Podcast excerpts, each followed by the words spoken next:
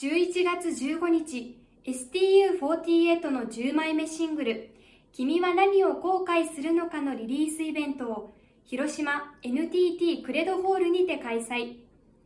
10枚目シングル選抜メンバーによる観覧フリーのミニライブが行われました。累計8シングルでセンターを務めた STU48 の絶対的センター滝野由美子さんの卒業シングルであり